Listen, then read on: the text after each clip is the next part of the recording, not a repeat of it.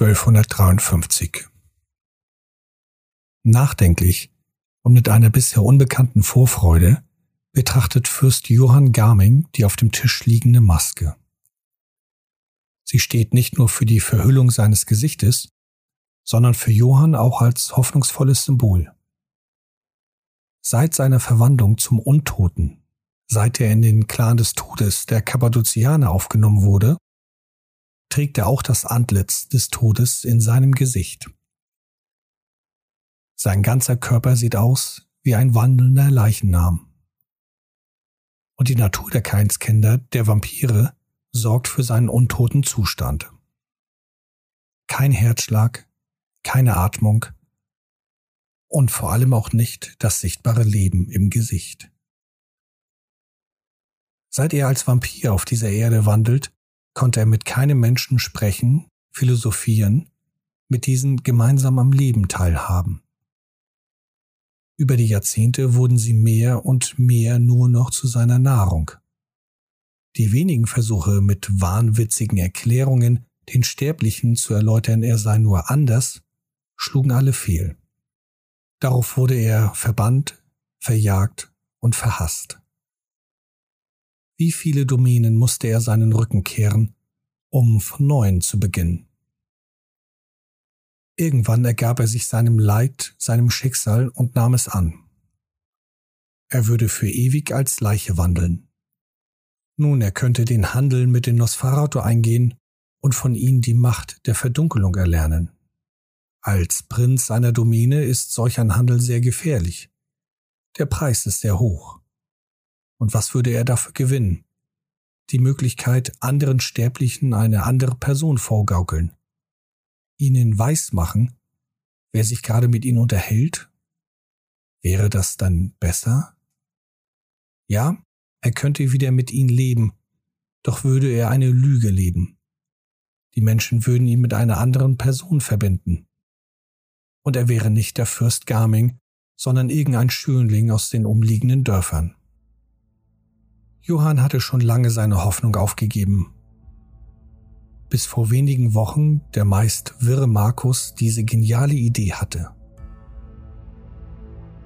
Durch Gesprächen mit reisenden Händlern aus fernen Ländern und seine Weitsicht der Sinne überkam ihm eine neue Art der feierlichen Zusammenkunft. Alle Gäste würden Masken tragen. Er sprach mit Fürst Garming mehrere Nächte über diese Idee und sie erfüllte den trostlosen Kappadozianer mit Hoffnung. Weiter erarbeiteten sie die Feierlichkeiten und die Masken mit einem Konzept zu verbinden. Eine Art Oberbegriff der Zusammenkunft. Markus warf die Idee des Tiers ein. Alle Gäste sollen Masken von Tieren tragen. Von Tieren, die sie schätzen, respektieren oder fürchten. Doch was für die Sterblichkeit ein belustigtes Spiel sein kann, bekommt dies für die Vampire einen philosophischen Hintergrund. Die Keinskinder kämpfen seit jeher mit ihrem ureigenen Raubtier tief in ihrem Innern und nun können sie es für eine Nacht nach außen tragen. Wenn zwar auch nur symbolisch. Dennoch ist dies wie mit einem leichten Sonnenstrahl in der morgendlichen Dämmerung zu vergleichen. Ein kurzer Blick in das, was die Vampire am meisten fürchten. Das Tier.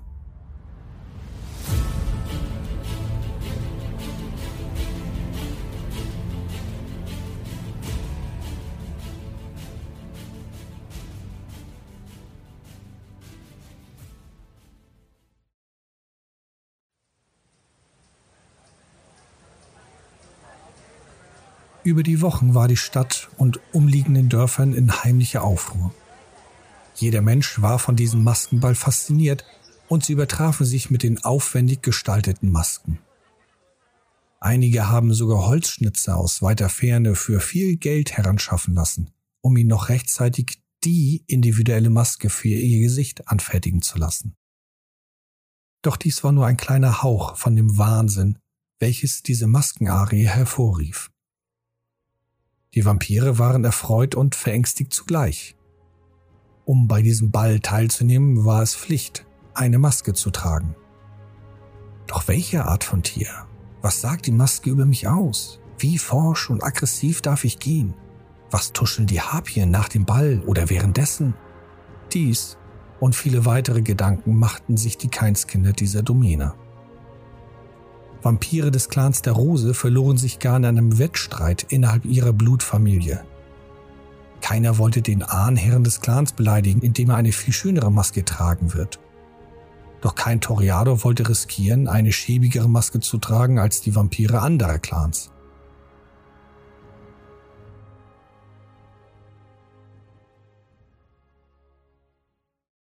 Die wenigen Nächte vor dem Maskenball waren atemberaubend. In den Gassen der Stadt herrschte das tüchtige Treiben wie eh und je. Doch in jedem zweiten Satz wurde der Maskenball erwähnt. Natürlich waren nur die hohen Herren und Damen der Stadt zu dem Ball eingeladen.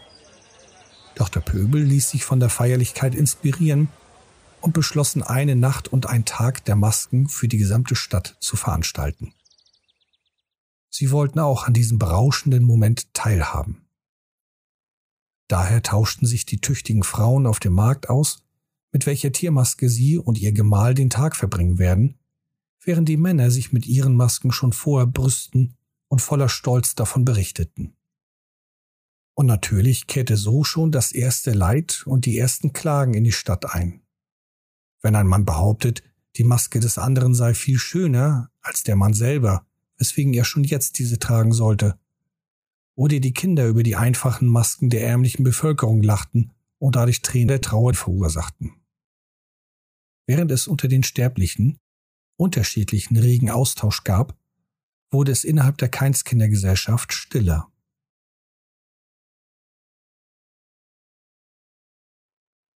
Mit jeder weiteren vergangenen Nacht zogen sie sich immer mehr zurück und verfeinerten ihre Masken. Es kursieren Gerüchte, die Nosferatu würden Unsummen von Gefälligkeiten in dieser Zeit gesammelt haben, damit ein Vampir erfährt, welches Tier ein anderer tragen wird. Natürlich gab es weder Beweise hierfür noch irgendwelche Andeutungen, dass dies tatsächlich geschah. Lediglich die Vermutung, welche ein Ghoul gehört hatte, als dieser eine Botschaft für einen anderen Vampir an dessen Ghoul überreichte, der dann eben von jemandem erzählte, welcher meinte, ein anderer Ghoulbote des anderen Vampirs hätte von einem Nosferatu erfahren, was sein eigener Vampirmeister tragen wird.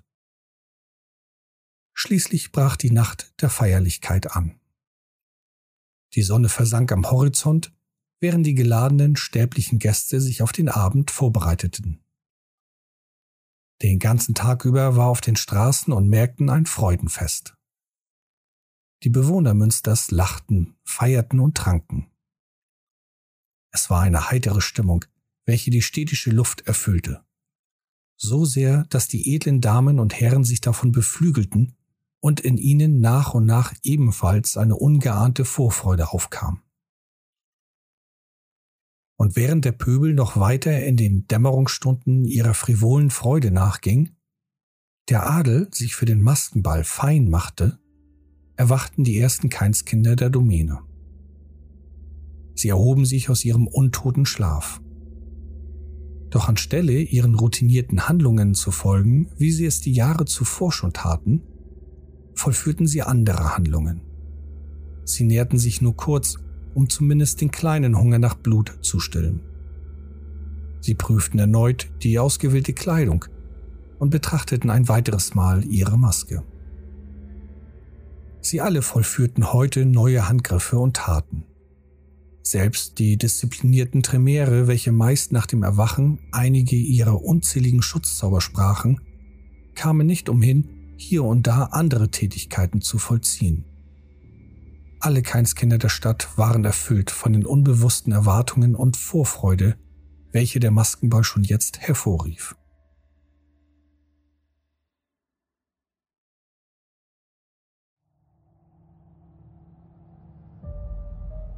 Nur ein Keinskind erwachte und ging den gewohnten Handgriffen nach. Mit Bewegungen zigtausendmal schon zuvor getan, wurde die Kleidung angelegt, sich frisiert und zurechtgemacht für diesen Abend. Und mit einer Gewohnheit, wie der Bauer seine Sense schwingt, wie die Magd die Kühe melkt, wie das Kleinkind blindlings durch die engen Gassen rennt, da es beim Stibitzen eines Apfels erwischt wurde. Genau mit dieser Gewohnheit legte dieses Keinskind die beiden Dolche zurecht. Nur mit dem Unterschied, dass es nicht das erste Mal war. Unzählige Male zuvor, in den letzten Jahrzehnten, hatte dieses Keinskind sich auf solche Mission vorbereitet. In meditativer Haltung ging es in sich und sammelte Kraft, Gedanken und Energie. Ging den Plan erneut durch, immer und immer wieder. Nicht, um mögliche Fehler auszugrenzen. Da war sich das Keinskind sicher, der Plan ist fest im Kopf. Wie jedes Mal zuvor macht es als eine Art Zeremonie, um sich einzustimmen, so als wenn ein Darsteller sich sein Kostüm überwirft, um in seine Rolle zu schlüpfen. Dann nahm das Keinskind den einen Dolch, führte die scharfe Klinge zum Mund, streckte leicht die Zunge raus und schnitt sich in diese. Blut floss auf die Klinge und verschmelzte mit dem Metall. Sie bekam einen leicht rötlichen Schimmer, kaum wahrzunehmen bei einem flüchtigen Blick. Danach nahm das Keinskind den zweiten Dolch und vollführte die gleichen Bewegungen. Erst dann verstaute es die beiden Dolche in die dafür vorgesehenen Verstecke in der Kleidung. Es hatte Monate gedauert, die Kleidung so zu schneidern, dass die Dolche sich integrieren ließen, ohne dass Wachen die Waffen bemerkten. Nun war das Keinskind soweit. Es richtet sich auf, ging zur Kommode, auf der die Maske lag, welche es von dem Auftraggeber über Umwege erhalten hatte, und setzte sie auf. Es verging ein, zwei Momente der Ruhe, bis das Keinskind schließlich das Zimmer verließ.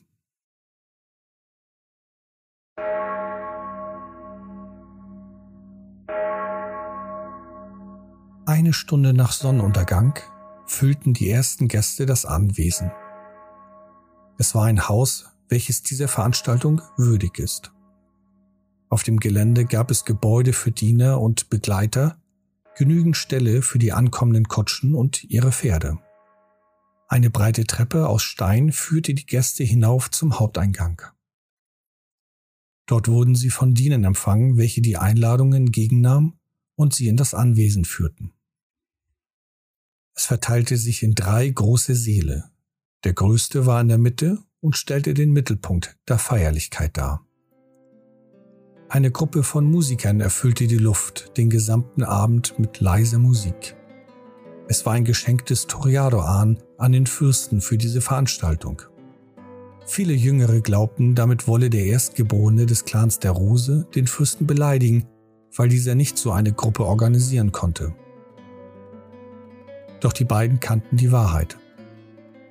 Es war eine Geste des Respekts und der Anerkennung für eben diese Veranstaltung. Mit den weiteren Gästen des sterblichen Adels gesellten sich nun auch die ersten Keinskinder hinzu. Wie zu erwarten, hielten sie sich zunächst an den Rändern der Seele auf und blickten neugierig und misstrauisch in die Menge. Als die ersten einflussreicheren Vampire das Anwesen betraten, zuckten viele der jüngeren Keinskinder zusammen und erinnerten sich schnell an die von ihren Erzeugern gelernte Etikette. Jedoch gab es immer wieder die jungen Vampire, welche entweder aus Unwissenheit oder aus Trotz sich gegen diese respektvollen Verbeugungen entschieden. Es war für manche stille Beobachter, welche bereits anwesend waren, nur von allen ignoriert wurden, ein heiteres Schauspiel. Als die Erstgeborenen der Clans nun nach und nach die Versammlung mit ihrer Gegenwart beglückten, bekam die gesamte Feierlichkeit eine seltsame Stimmung. Zuvor war sie erfüllt von der Heiterkeit und der Freude der sterblichen Gäste, die wiederum von den Ereignissen und dem Verhalten des Pöbels am Tage erheitert wurden.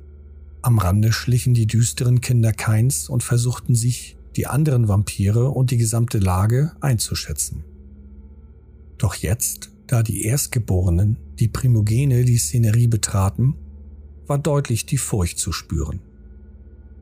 Keine Furcht davor, ein Keinskind würde aufschreien und mit Klauen und Zähnen einen anderen anfallen. Nein, eher die stille Furcht, welche ein junges Kind verspürte, wenn seine Eltern den Raum betraten und man sofort ahnte, dass es gleich Ärger gibt. Die aufmerksamen Blicke, welche umherwanderten. Natürlich sah man es diesen alten Vampiren nicht an, welche als Sprecher der jeweiligen Clans in der Domäne fungierten. Sie existierten zu lange, als dass man ihr Verhalten erkennen oder gar verstehen könnte. Doch die schlauen Keinskinder wussten, dass das liebevolle Lächeln, der freundliche Ausdruck in den Augen ihrer Ahnen nur Fassade war. Natürlich übertrafen sich die Toriado mit ihren Masken jeden anderen Vampir aus den anderen Clans. Es fiel vielen schwer, ihnen nicht die Anerkennung auszusprechen, die sie verdient hatten. Es waren atemberaubende Masken mit dabei, mit filigranen Schnitzereien und versteckten Botschaften, die selbst einige der anderen Keinskinder nicht entdeckten. Einige von ihnen trugen Masken mit gigantischem Kopfschmuck von Federn, Stoffen und anderen Accessoires, welche viele Münder offen ließen. Andere wiederum konnten einen ähnlichen Effekt mit der Schlichtheit ihrer Maske erzielen. Es war ein beeindruckendes Schauspiel. Viel interessanter war jedoch der Wechsel der Stimmung. Nachdem die Erstgeborenen das Anwesen betreten hatten, konnten sich nun die anderen Keinskinder daran gewöhnen und sich mehr und mehr auf die Feierlichkeiten einlassen. Sie fingen an darüber zu sinnieren, wer wohl hinter welcher Maske steckt. Die meisten konnten schnell erraten werden. Die Erstgeborenen ließen natürlich keinen Zweifel daran, wer sie waren. Doch was war mit den anderen? Gewiss waren auch die vom Clan der Rose schnell zu erkennen, doch welcher Toreador nun welcher war, blieb für viele anfangs ungewiss. Schnell wechselte dieses Nachdenken zu dem Thema, warum dieses oder jenes Tier gewählt wurde. Warum trug dieser Vampir die Maske eines Bären und der andere die Maske eines Spatzen? Und es kamen unzählige Vermutungen zusammen. Wahrscheinlich hatten sie alle zu einem gewissen Teil recht mit ihren Ahnungen. Es verging eine ganze Weile, in welcher sich die Vampire über unzählige philosophische Ansätze grübelten, warum welche Maske und welches Tier, bis sich nach und nach die Idee unter den Keinskindern ausbreitete, wo der Fürst bliebe. Schon bald entwickelte sich dieses Rätselraten zu Überlegungen, ob der Fürst bereits unter ihnen weilte. Und schließlich machte sich die Gewissheit breit, Fürst Garming sei bereits unter den Gästen. Tatsächlich war Fürst Johann schon mit den ersten Gästen eingetreten und hatte sich amüsiert. Er war von Anfang an der erste Vampir, der sich in diese Stimmung hineinfielen ließ. Endlich konnte er unter den Menschen sein, ohne sich zu verstellen und ohne das Gefühl von Angst und Unbehagen zu verbreiten. Im Gegenteil, die sterblichen Gäste waren schon so voller Freude und Heiterkeit, dass er darin vollends aufging. Das, so scheint es, ist das wahre Leben. Abermals hörte er auf seinen Berater Markus. Auch wenn dieser oft in Rätseln spricht, so sind die wenigen klaren Worte voller Inspiration. Er war es, der Fürst Johann dazu anregte, auch den Pöbel mitfeiern zu lassen. Nach einem kurzen Austausch veranlasste Markus dafür alles Nötige und Johann brauchte sich nicht darum zu kümmern. Und nun steht er hier, inmitten einer Traube von Frauen und Männern, die sich über Gott und die Welt unterhielten. Sie witzelten und lachten. Sie diskutierten und debattierten. Und er war mitten unter ihnen. Johann ahnte schon, dass er dies genießen und an allen Zügen auskosten würde, weswegen er auch so früh hier war. Tatsächlich bekam er es kaum mit, als die ersten anderen Keinskinder den Saal betraten. Selbst als die Erstgeborenen aufgetaucht sind, schwelgte Johann weiter zügellos unter den Menschen. Die anderen Keinskinder hatten keine Ahnung, dass er der Fürst war. Nicht nur, weil er durch seine Vorfreude sich so anders verhielt, dass unter seiner Maske niemals jemand ein Vampir vermutet hätte, sondern auch weil sicherlich kein Vampir auf die Idee kam, die Maske eines Hahns zu tragen. Eine der Tierformen, welche überhaupt nicht zum Vampir passt der Hahn, welcher den Morgen begrüßt, welcher durch einen tierischen Gruß den Pöbel weckt, damit diese sich an ihre Arbeit machten. Doch Johann gefiel diese Idee. Er wählte bewusst den Hahn. Für ihn war es das Symbol eines Neuanfangs. Ein neuer Tag kündigt er an. Mit diesem Maskenball betritt er einen neuen Bereich, eine neue Möglichkeit, sich unter den Menschen zu mischen und ohne sich zu verhüllen. Schließlich hatte er den Moment verpasst, oder besser gesagt, die Momente, um den anderen Keinskindern zu vermitteln, wer er wirklich sei. Er überlegte kurz, ob dies Zufall war oder tief in seinem Unterbewusstsein ihn dazu verleitete, seine Person nicht preiszugeben. Diesen Moment wollte er nicht mit solchen Überlegungen stören, er wollte es einfach genießen. Später konnte er noch immer darüber philosophieren. Ist diese Zeit der Unvorsichtigkeit der Moment, in dem die Fürsten und Herrscher fallen? Ein Moment der Unachtsamkeit und schon fällt das Damoklesschwert über dem Kopf herunter? Das Keinskind mit dem tödlichen Auftrag war ebenfalls unter den Gästen. Es flügte durch die Menge, unerkannt, nicht unsichtbar. Mit einer jahrzehntelangen Übung gelingt es diesem Keinskind, Gang und Gestik so zu nutzen, dass es völlig unscheinbar wirkt, obwohl es sich nicht versteckt. Die Maske krönte schlussendlich die Scharade, was es zu einer Perfektion machte. Und wie ein Adler, welches seine Beute bereits aus der Ferne sieht, kreist das Keinskind ebenfalls um sein Ziel. Noch weit, da die Zeit noch nicht reif war. Doch mit jeder weiteren Minute, die verging, wurde der Kreis immer enger. Die Freude bekam einen unschönen Schandfleck. Wilhelmina erhielt die Nachricht, jene Nachricht, welche wenige befürchteten, sie würde wahr werden. Als Erstgeborene der Nosferatu, des Clans der Verborgenen, hatte sie über Jahre ein Netzwerk von Spionen und Spähern aufgebaut, welche sich tief in der Domäne verankert hatten. Die Hälfte davon waren Menschen, die anderen Tiere, junge Keinskinder, die um ihre Gunst wetteiferten, oder gänzlich andere Kreaturen. Eine ihrer Boten steckte ihr unbemerkt eine Nachricht zu. Es ist wahr, es gibt bereits jemanden unter euch, der den Tod sucht. Das Ziel ist der Fürst. Sie ahnte es. Markus vermutete es ebenfalls, doch Johann wollte nicht hören. Zu sehr war er von der Idee besessen, die ihm da Markus ins Ohr gezwitschert hatte. Gewiss hatte er die Absicht gehabt, dem verzweifelten Fürsten zu helfen.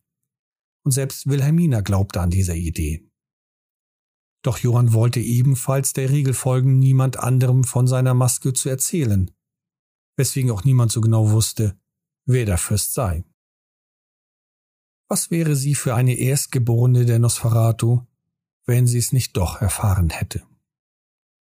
Wahrscheinlich eines der schwierigeren Informationen, welche sie ergattern musste.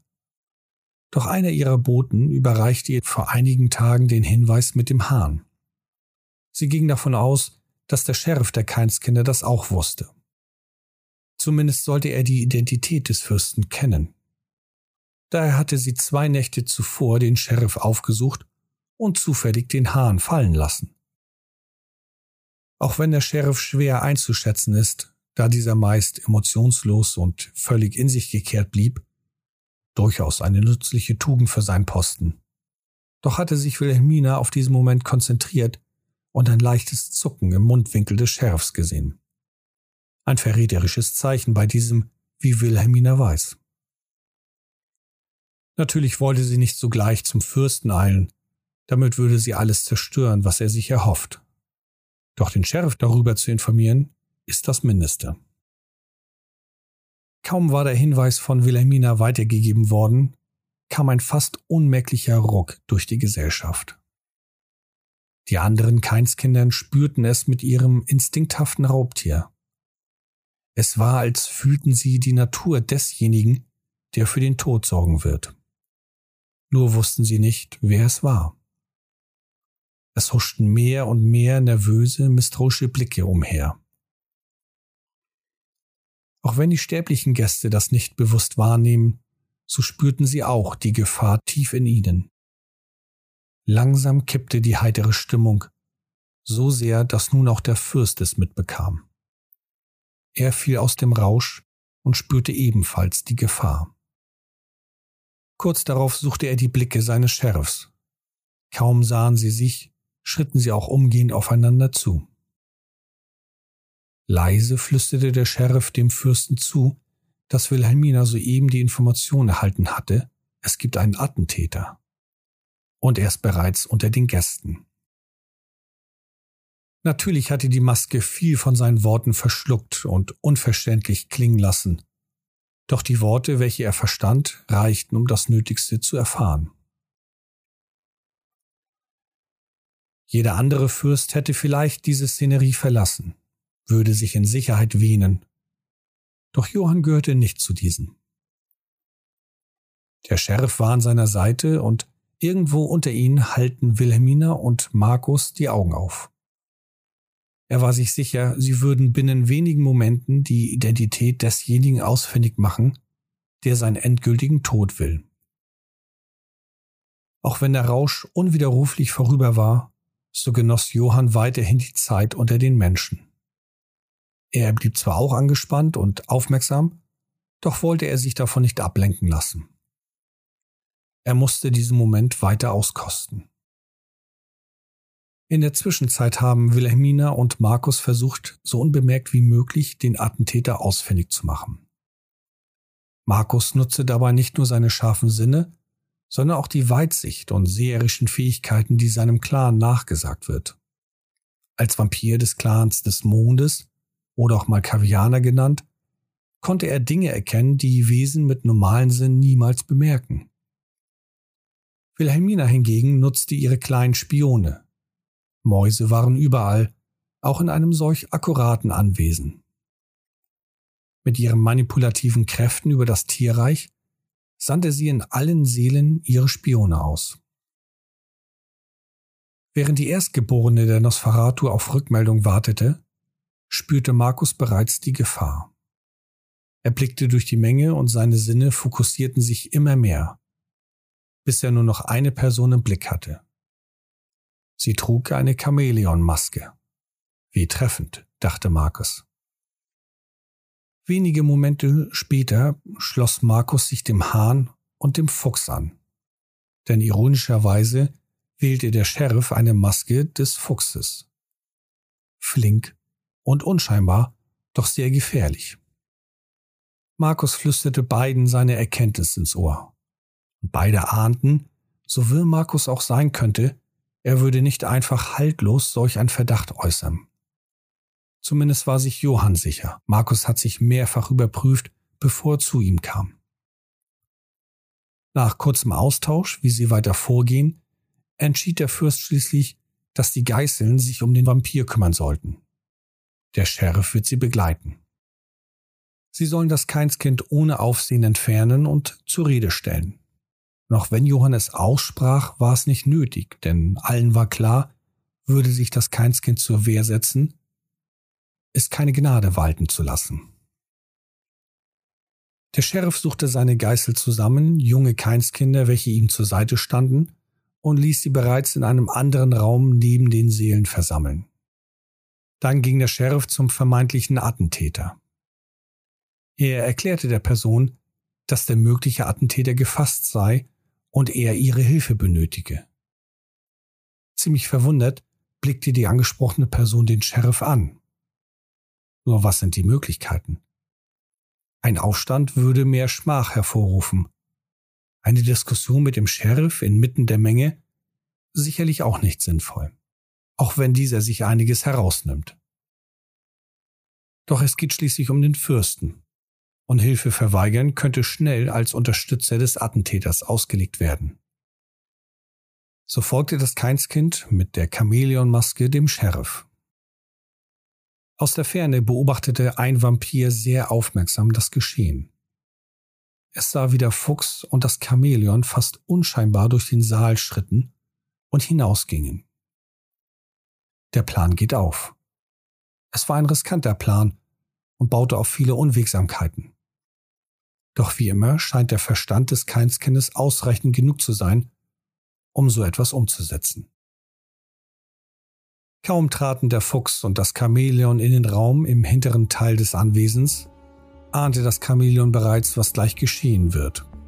Da holte auch dieses Keinskind zum ersten Schlag aus, als die Geißel und der Sheriff einen Ring bildeten. Inmitten das Chamäleon. Lächerlich, wie sie es versuchten. Doch viel verwunderlicher ist es, dass sie es überhaupt taten. Sie redeten davon, das Chamäleon sei der Attentäter. Sie überlegte, wie es zu dieser Verwechslung kommen konnte, doch da musste sie sich auf den Angriff fokussieren. Auch wenn einer von ihnen schwach war, sie alle zusammen könnten selbst für eine Primogenin zu viel werden. Jedoch nur, wenn sie nicht aufmerksam blieb. Und so wehrte Wilhelmina ein Schlag nach dem anderen ab, während sie ihrerseits mit mächtigen Schwingen austeilte. Das alte Blut in ihren Adern sorgte schnell dafür, dass eine Geißel nach der anderen fiel. Moment. Was war mit dem... Diesen Hieb hatte sie nicht kommen sehen. Ihre Aufmerksamkeit ließ für einen Moment nach. Und diesen musste wohl eine der Geißel ausgenutzt haben. Es war ein mächtiger Hieb. Und ein schmerzhafter.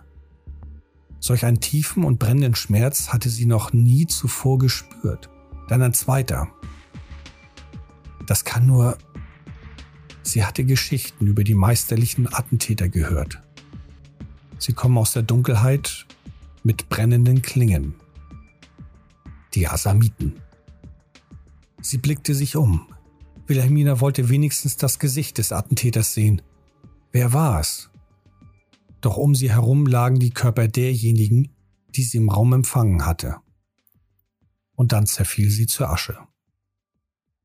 Weder die Geißeln noch die Erstgeborene der Nosferatu würden je von den anderen wieder gesehen werden. Mittlerweile haben die anderen Keinskindern ihrem Gespür nachgegeben.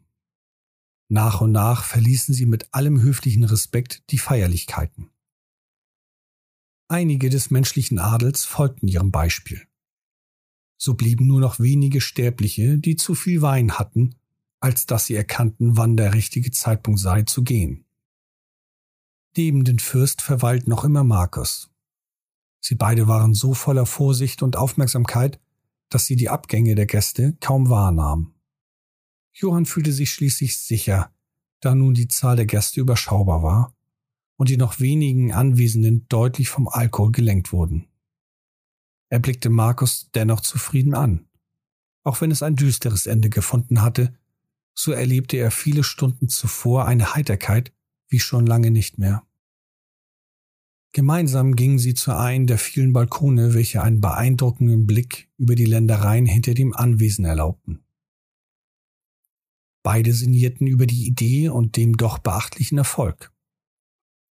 Sie haben sich so sehr in ihrem Gespräch und dieser Aussicht verloren, dass sie den nähernden Gast nicht bemerkten.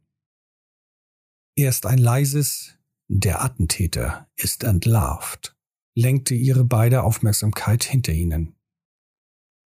Dort stand das Keinskind mit der Fuchsmaske. Nur wenige und kaum wahrnehmbar, doch für Markus und Johann deutliche Spuren von Blut waren seiner Kleidung zu sehen. Markus nickt zufrieden. Fürst Johann Garming blickte trübselig. Kaum, dass der Sheriff mit seinen Geißeln das Keinskind mit der Chamäleonmaske ausführten, hatte Markus mehr über dessen Identität offenbart. Johann wollte es nicht glauben, doch das, was Markus ihm offenbarte, ließ kaum einen anderen Schluss zu. Und als nun der Sheriff an sie herantrat und dies mit dieser Aussage bestätigte, Johann hatte Wilhelmina verloren. Ihm war nicht klar, was ihn mehr schmerzte. Die Primogene des Faratu verloren zu haben, in welcher er eine Gleichgesinnte sah. Auch sie trug das Gesicht eines Monsters. Oder die Tatsache, dass sie die Attentäterin war. Nein, mein Herr, ihr habt die Worte eures Sheriffs missverstanden. Johann blickt hoch und in die überzeugten Augen Markes. Hörte er seine Stimme in seinem Kopf? Und was meinte Marcus mit den Worten des Sheriffs? Was sagte dieser noch gleich? Johann rief sich die Worte in Erinnerung. Der Attentäter ist entlarvt. Der Fürst wiederholte hörbar für die beiden Umstehenden diese Worte und blickte sie an. Marcus nickte und deutete auf den Sheriff, während er erklärte, ja, da nun Wilhelmina nicht mehr ist, ist der Attentäter entlarvt. Johanns Blick folgte dem seinen und sah, wie sein Sheriff ein Dolch aus seinem Kostüm zieht.